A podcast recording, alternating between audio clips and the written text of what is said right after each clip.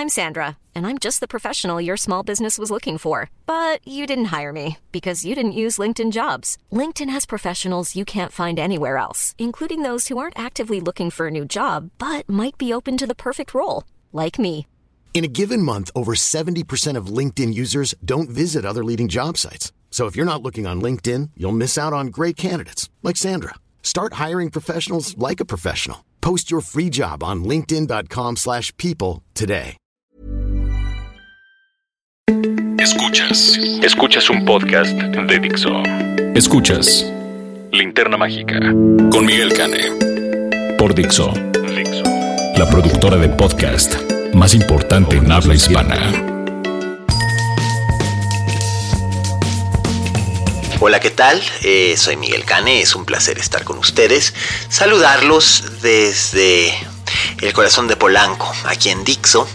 Es nuestra emisión 144 de La Linterna Mágica, su podcast de cinefilos para cinefilos y estará dedicada a una actriz muy especial y muy querida, que además es la protagonista de la cinta de la que nos va a hablar hoy Raúl Fuentes.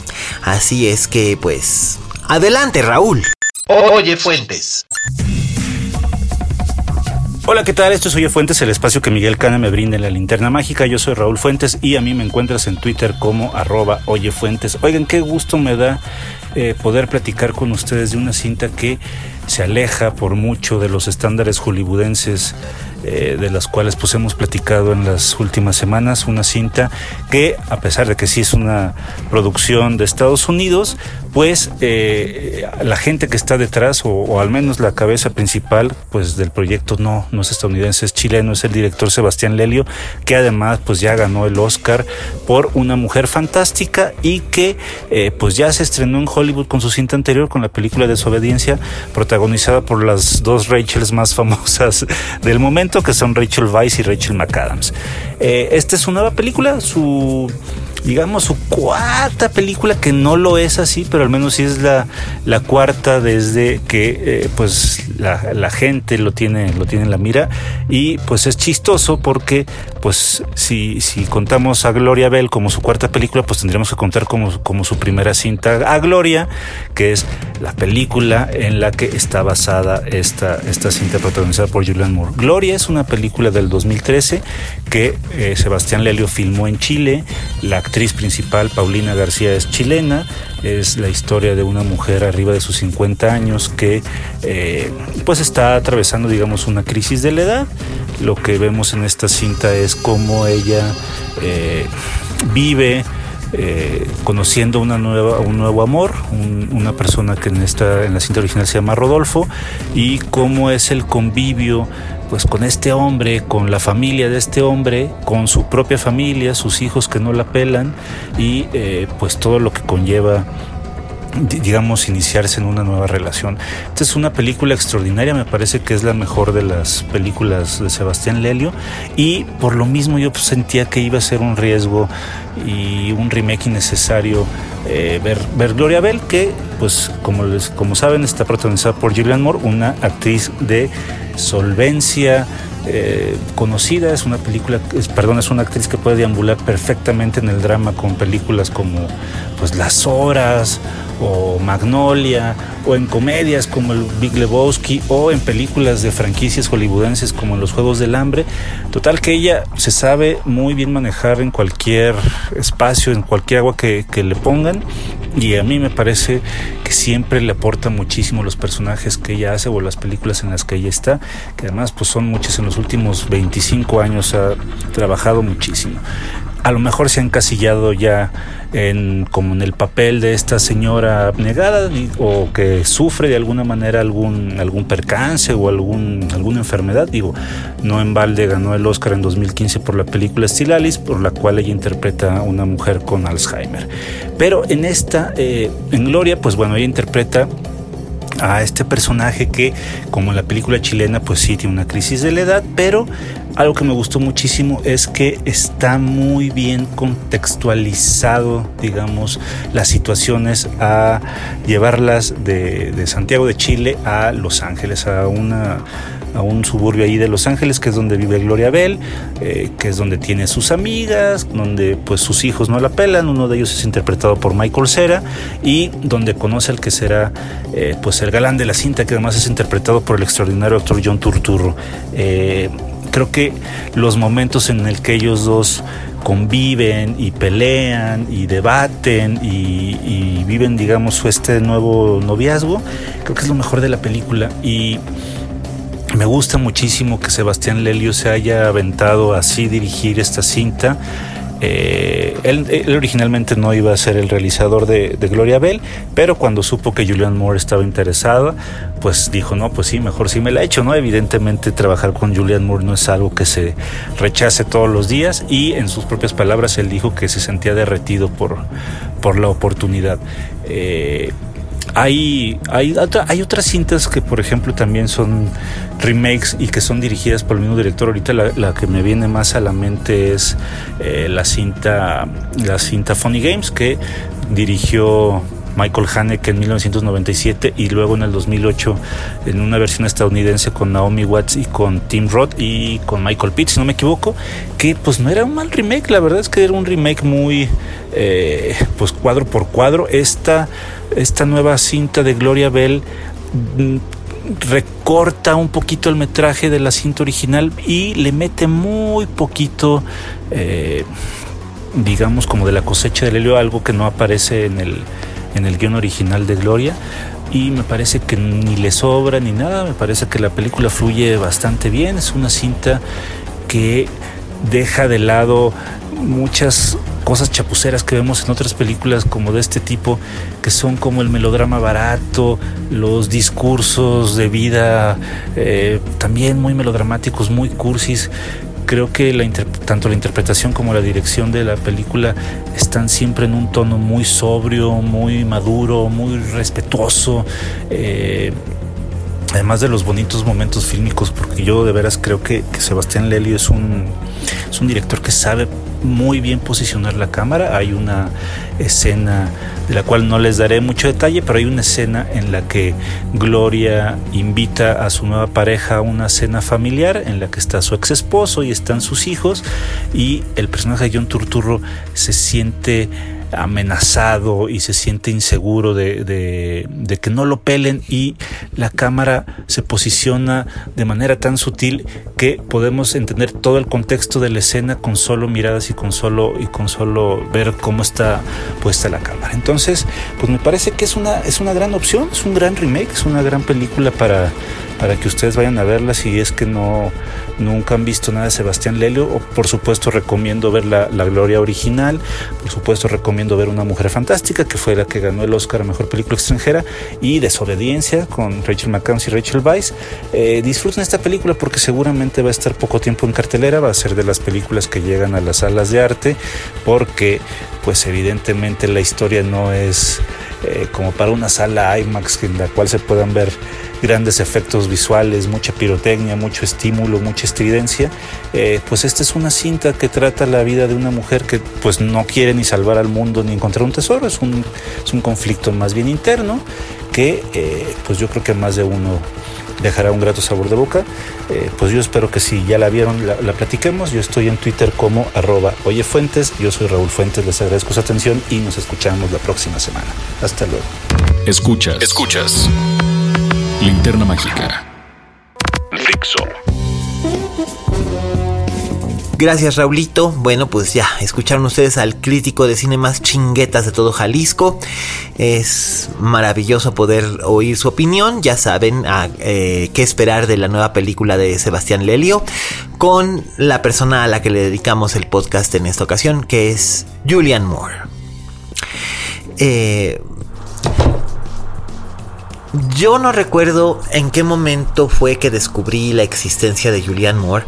Eh, probablemente fue hace muchos, muchos años, más de 25, cuando eh, se estrenó una película que se llamaba La mano que mece la cuna, protagonizada por Annabella Sciorra y Rebecca de Mornay.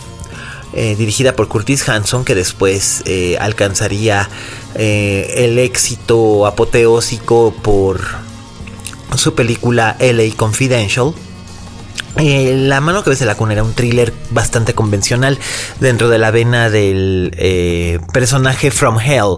Es decir, Fatal Attraction era eh, la querida From Hell. Mujer soltera busca era la Rumi From Hell.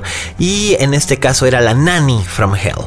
Y en esta película, Julian Moore tenía un papel pequeño como Marlene, la amiga del personaje de Annabella Sciorra, que quizás ustedes recordarán eh, porque tenía, hay una escena que involucra un invernadero que es eh, clave. Eh, si no han visto la película, pues véanla, la verdad es que no está tan mal. Y si ya la vieron, pues tal vez ustedes también fue ahí donde descubrieron a Julian Moore. Em, unos años después la vi en una película de Todd Haynes, con quien ha tenido ella siempre una relación muy cercana de trabajo y de inspiración em, en una película de Todd Haynes llamada Safe. Eh, Safe es una película que es una especie de, película de horror eh, disfrazada de comentario social eh, y es un poco de lo que habíamos hablado con Alejandra Márquez Abella cuando, cuando vimos y ella vino a comentar aquí con nosotros Las Niñas Bien. Eh, de hecho, ella decía que una de las películas que fue una inspiración para ciertos aspectos de Las Niñas Bien fue Safe. Em, y le creo, es una referencia y una influencia bastante clara. Em, en Safe, ella interpreta el papel de una ama de casa de Beverly Hills que se llama Carol White una, una mujer muy, muy guapa, muy serena, muy alegre, eh, que tiene su, su casa, comparte su vida con el marido, con el hijastro.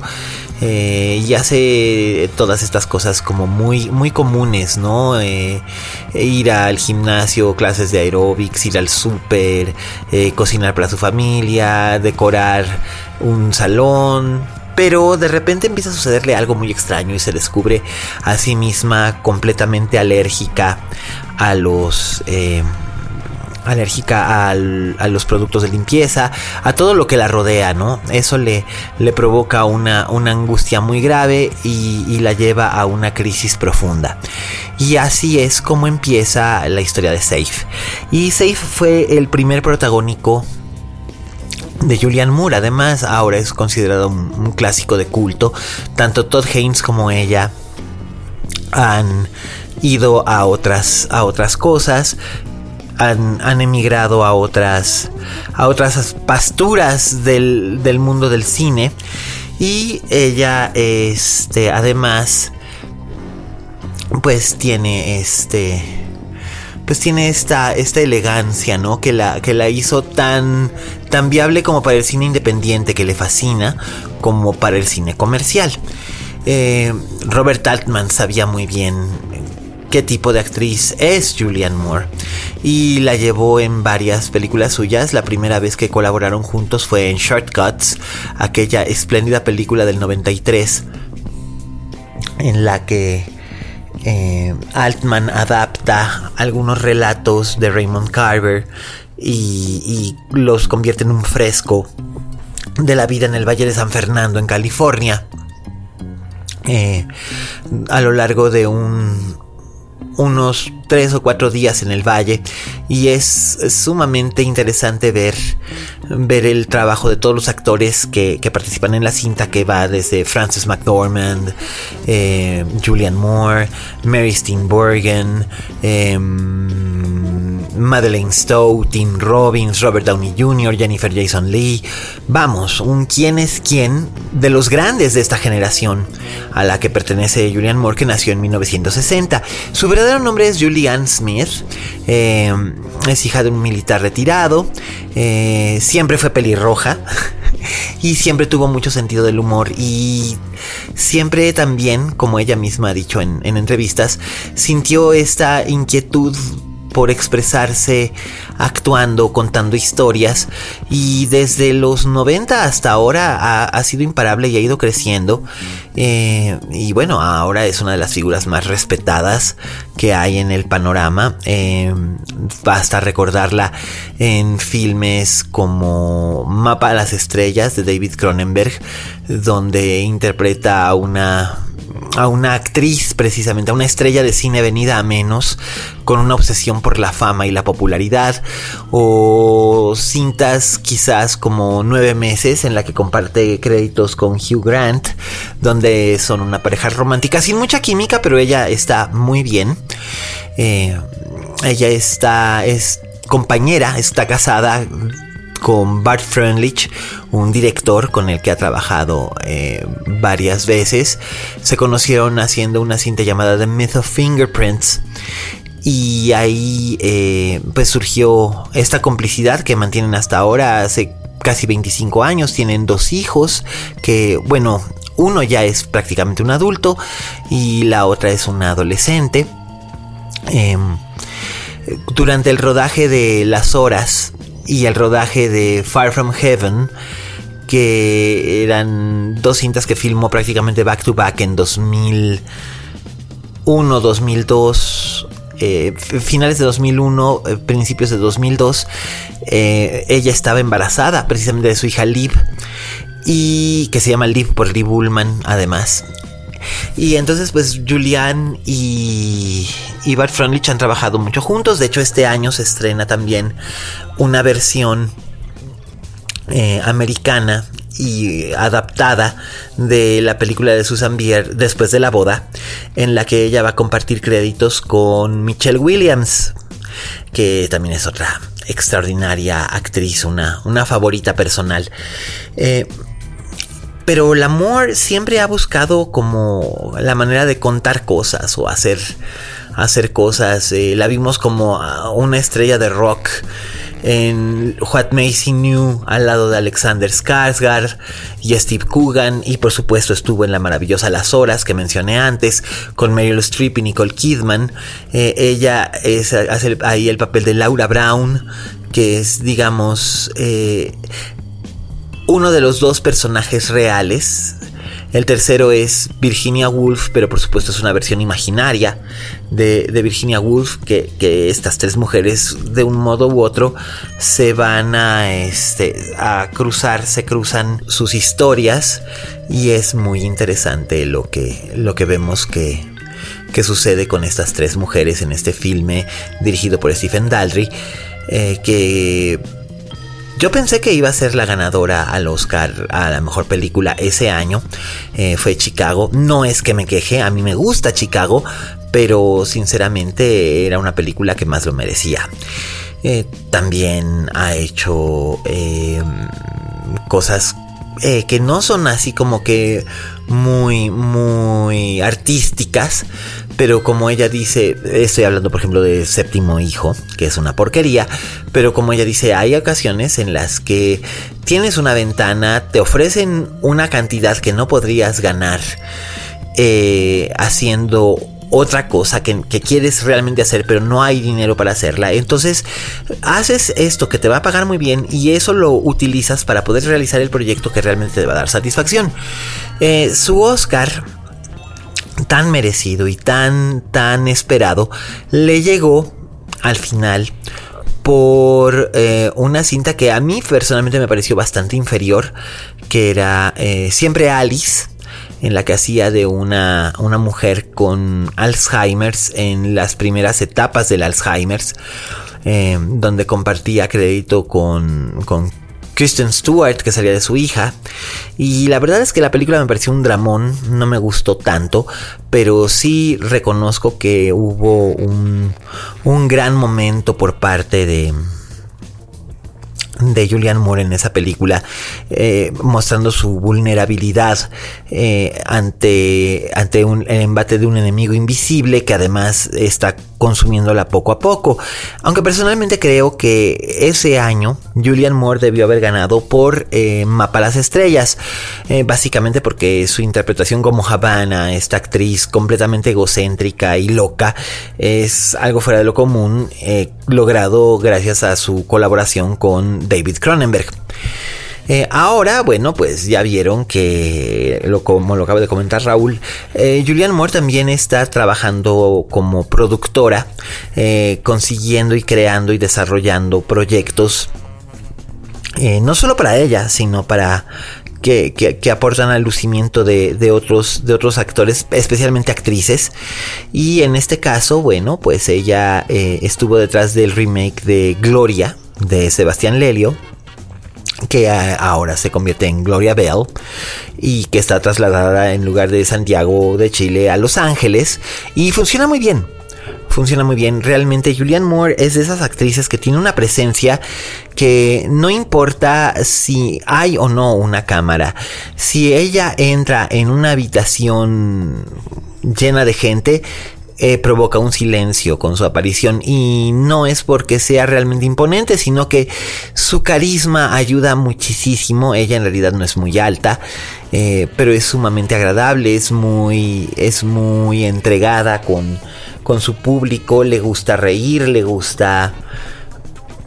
Es una, es una mujer fuera de serie. Esa es la verdad. Eh, las veces que tuve la ocasión de entrevistarla, que fueron dos, fueron sumamente eh, nutritivas en su momento me, llenaron de mucha alegría porque ella tiene una simpatía que es muy contagiosa y, a ella le gusta reír y, hacer reír a los demás. Eh, por lo mismo creo que es una, una gran persona y no solamente una, una espléndida actriz. Así que bueno, pues la recomendación es que, que la que la puedan, que la puedan ver y la puedan seguir en, en, en esta en esta película y en toda su amplia filmografía. La verdad es que Julianne Moore es una, una de las grandes actrices de nuestra época. Yo me atrevería a decir que en cierta forma podría ser la Catherine Hepburn de su generación, del mismo modo en que en alguna ocasión he dicho que Ingrid Bergman es para esta generación Nicole Kidman o mm, Jodie Foster en su momento eh, fue la Anne Bancroft de su generación, por así decirlo. Eh, Julianne Moore, una actriz que nos ha dado muchísimo y a la que siempre es un placer devolverle. Es un placer haber estado con ustedes en esta emisión de La Linterna Mágica. Eh, la próxima semana escucharán ustedes un especial en el que estoy con Raulito Fuentes hablando de uno de nuestros cineastas favoritos. Y la verdad, pelen, la oreja porque va a estar bien divertido. Y bueno, pues eh, quiero agradecer a todos los que nos escuchan siempre. A David en Cancún, a Dimitri Albertini, a, José Luis Lugo en Los Ángeles, a Sara Marcos en España, que siempre, siempre nos escucha y es un placer que lo haga. Eh, a Pablo Aponte allá en Washington DC. Eh, también a mis tocayos, Miguel y Miguel, a mi queridísimo Pipe en Guadalajara que bueno, ahorita no nos está escuchando en Guadalajara, está viajando, pero avisó, curiosamente avisó que, viajaba, pero que escucharía el podcast. Muchísimas gracias a Roberto Cavazos, que lo queremos mucho y que siempre ha sido una parte de este podcast. Y bueno, también agradecer a Vero en los controles por siempre por su paciencia y por su talento para hacer que este podcast salga muy bien. También a Fede en la postproducción y a Dani por darnos Dixo. Eh, les recuerdo, yo soy Miguel Cane, arroba alias Cane. Si quieren eh, escribir acerca de Julian Moore o acerca de la primera vez que la vieron en cine, eh, algunos también me mencionan mucho, por, por cierto, el fugitivo al lado de Harrison Ford, que es cierto fue una de las primeras películas en las que ella era notable, así que bueno, pues ahí la ahí la tienen, una actriz que durante tantas décadas nos ha dado tantas alegrías. Y bueno, pues yo soy Miguel Cane, ha sido un placer estar con ustedes en esta emisión de La Linterna Mágica. Nos escuchamos muy pronto. Eh, usen el hashtag Linterna Mágica eh, escúchenos en iTunes, descárguenos en iTunes, suscríbanse, es gratis. También en Spotify y en la página de Dixon nos pueden escuchar. Recuerden que tenemos esta lucha por ser uno de los podcasts de cine más escuchados en México y ahí la llevamos. Nuestros números siguen creciendo, pero necesitamos que sigan corriendo ustedes la voz. Y bueno, pues ha sido un placer y recuerden. Como dijo la Betty Davis, en este negocio si no tienes fama de monstruo, no eres una estrella. Hasta la próxima.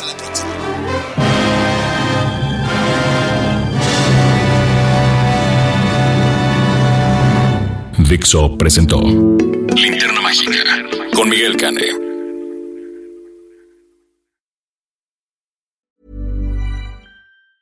If you thought the only way to get a more defined jawline with natural looking results was through surgery, think again. Juvederm Volux XC is a non surgical injectable gel filler that improves moderate to severe loss of jawline definition and can help you achieve natural looking results with little downtime. Even better, this improved definition lasts up to one year with optimal treatment. No maintenance required. Improve jawline definition for a smooth, sculpted look with Juvederm Volux XC. For important safety information and to find a licensed specialist, visit juvederm.com. That's J U V E D E R M.com. Not for people with severe allergic reactions, allergies to lidocaine, or the proteins used in Juvederm. Common side effects include injection site redness, swelling, pain, tenderness, firmness, lumps, bumps, bruising, discoloration, or itching. There's a risk of unintentional injection into a blood vessel, which can cause vision abnormalities, blindness, stroke, temporary scabs, or scarring. Talk to a licensed specialist to find out if it's right for you.